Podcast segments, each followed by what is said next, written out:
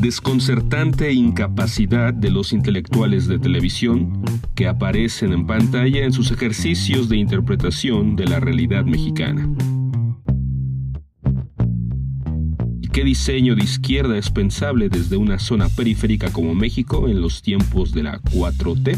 Todo esto a propósito de la cancelación del programa televisivo Johnny Sabina. Las voces habituales de Paola Vázquez Almanza y de Fernando Beltrán Nieves son las voces que nutren a este nuevo episodio del Complot Nacional.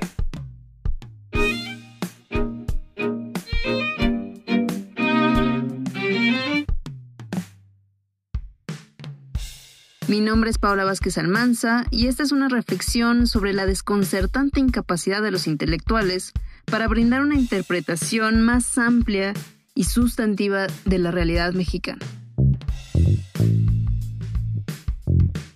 La película Gaslight de 1944, traducida al español como Luz de Gas, es una de las joyas del cine mundial.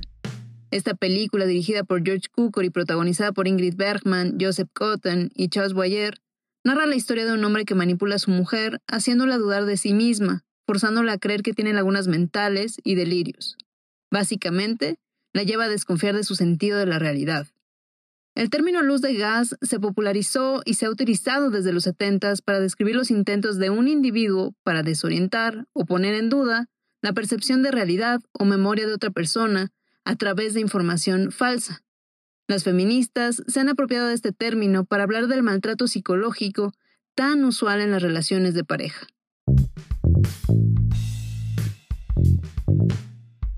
Pero más allá de las relaciones de pareja, ¿Se pueden aplicar las estrategias de la luz de gas, el gaslighting, a una sociedad? Yo, a ratos, pienso que sí. Se puede crear una narrativa cultural específica dependiendo de los intereses de ciertas élites o poderes. Se pueden crear interpretaciones retocadas de la realidad para defender una posición política. Desde que AMLO asumió la presidencia, he tenido la impresión de que los intelectuales públicos y opinadores intentan hacernos luz de gas, polarizar a tal grado para que solo quepan dos interpretaciones de la realidad en el espacio público. Interpretaciones que se quedan cortas al momento de hacer un diagnóstico y análisis de las problemáticas nacionales. ¿Cuáles son estos dos polos? Estas dos lecturas de la realidad. AMLO es la salvación de México. AMLO es un peligro para México. ¿Estás a favor o en contra? En medio, nada. Desde hace décadas, los cambios en el espacio público han obligado a los intelectuales a participar del espectáculo y el escándalo para mantenerse vigentes.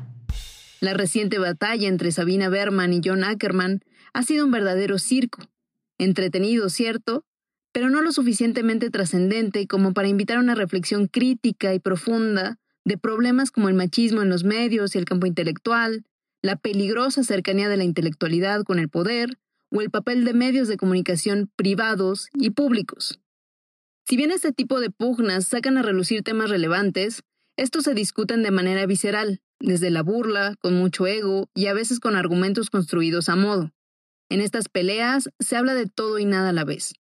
Actualmente, muchos intelectuales públicos ya ni siquiera se esfuerzan en entender la realidad, en leerla, solo la condenan o celebran, solo reaccionan a ella en función de su posición política. Los antílopes obradoristas critican todo lo que traiga bandera de 4T, sin importar de qué se trate.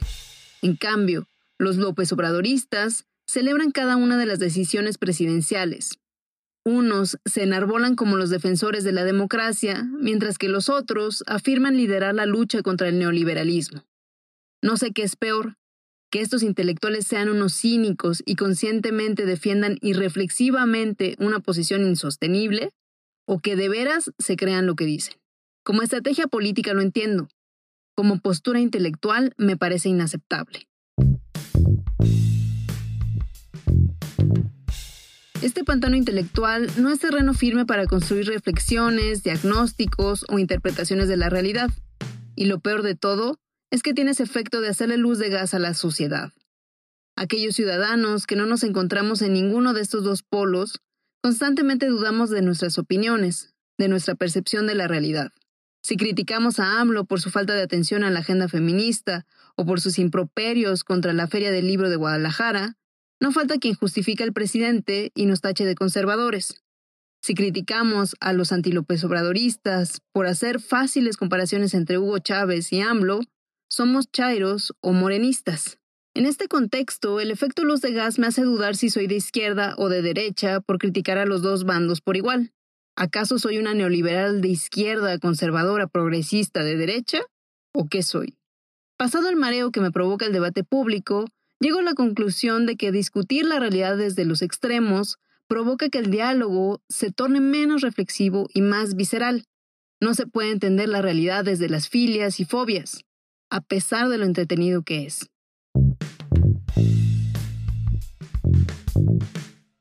Sí, ya sé, ya sé. Las medias tintas, hablar de matices, no le gusta a muchos. Queda mejor dar golpes en la mesa o rasgarse las vestiduras. Pero para eso, ya tenemos a los intelectuales lanzando consignas en Twitter u otros medios. Hasta la próxima.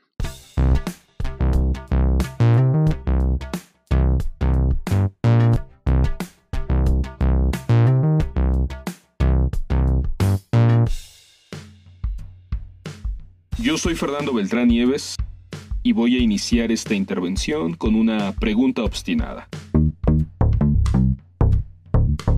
¿Qué diseño es posible para la izquierda actual? ¿Qué diseño es pensable desde una zona periférica como México en los tiempos de la 4T? Hablo de diseño, no de corazones rotos o en llamas, tampoco de estados de ánimo desalentados frente al pulso de nuestra época que cambia a grandes velocidades. Al menos dos son los impulsos inmediatos que me llevan sobre esta cuestión que, como la energía, al parecer, no se destruye, solo se transforma. Es cierto que esta oposición entre izquierdas o derechas va en desuso porque el mundo contemporáneo no es ya el siglo XIX o el XX, donde la oposición se activó con réditos y circuló libremente al interior del campo político.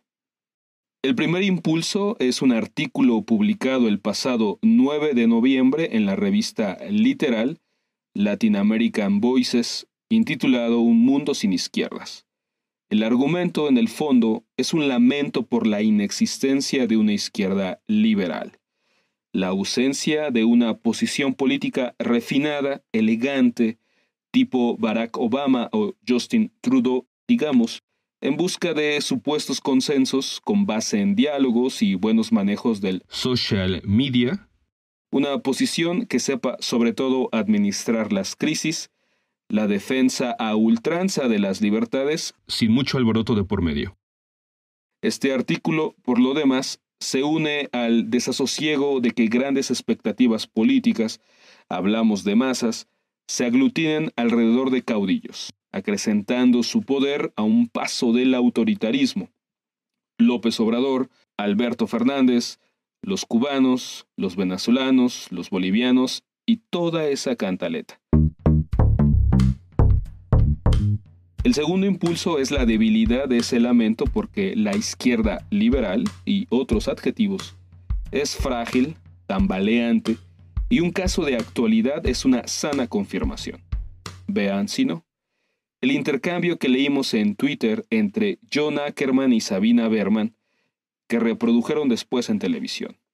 Habían sido, ambos, elegantes entrevistadores de figuras públicas de interés en su programa Johnny Sabina que, entre otros pocos que se estrenaron con el arranque de la 4T, intentó ser una traducción mediática del campo político. Iban a ese programa personalidades emergentes o claves y se desplegaba en pantalla un diálogo arrinconado pese a todo en un formato televisivo. ¿Era algo interesante? Al principio quizás. En el flanco izquierdo de la pantalla Ackerman no se dio un milímetro en la interpretación hiperfavorable de la 4T, y en tanto interlocutora liberal, Sabina Berman se permitió siempre hacer todo un melange de críticas, dudas, reconocimientos al nuevo gobierno. Y esta asociación explotó. A tipos como Ackerman les cuesta lidiar con ese liberalismo que un día puede jugar tranquilo con la derecha, tipo Sabina Berman en cierta cartelera de Aristegui Noticias, y otro día puede irse a tomar el café con tipos como él. A individuos como Sabina Berman les parece inconcebible entregar el alma o las ideas a un proyecto político tal como lo ha efectuado Ackerman con la 4T, y suele sensibilizarse en extremo, victimizarse dirían algunos, frente a posturas duras. Y es que además de Sabina Berman, ¿a quién podría interesarle una actualización frente a frente con Felipe Calderón o Enrique Krause, emblemáticas figuras del oscuro y viejo régimen? ¿No fue este desaguisado entre los conductores un síntoma de algo más profundo? Esta actitud de izquierda, expuesta a su manera por los dos conductores de televisión, nos hunde en un embarazoso pantano. Hablamos de diseño cuando hablamos de velocidad, de una sensación de sencillez, de visibilidad, de usos múltiples nociones de juego, retos permanentes, dificultad y satisfacción. El diseño de nuestra época pugna por lo ligero, el desplazamiento rápido, la ruta de vínculos, los desvíos y la diversidad de encuentros. Este diseño en realidad lo conocemos bien. Lidiamos a diario con él cuando accedemos a las plataformas interactivas, TikTok, stories de Instagram cada vez que actualizamos nuestro estado en WhatsApp, etc. Lo curioso es que posiciones políticas de extrema derecha, Berlusconi, Trump o el movimiento 5 Estela en Italia, se potenciaron con el uso de este diseño propio del mundo interactivo digital. Un diseño futuro de izquierda requiere movimiento veloz, una cierta sensación de sencillez de los planteamientos, versatilidad, complejidad en los momentos clave una capacidad de surfeo aerodinámico en el terreno político y desde luego una espectacularidad en la realidad virtual.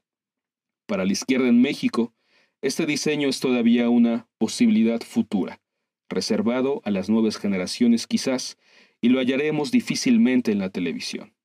En efecto, a modo de conclusión, la cancelación del programa Johnny Sabina no es sino la confirmación de una sumatoria de fracasos.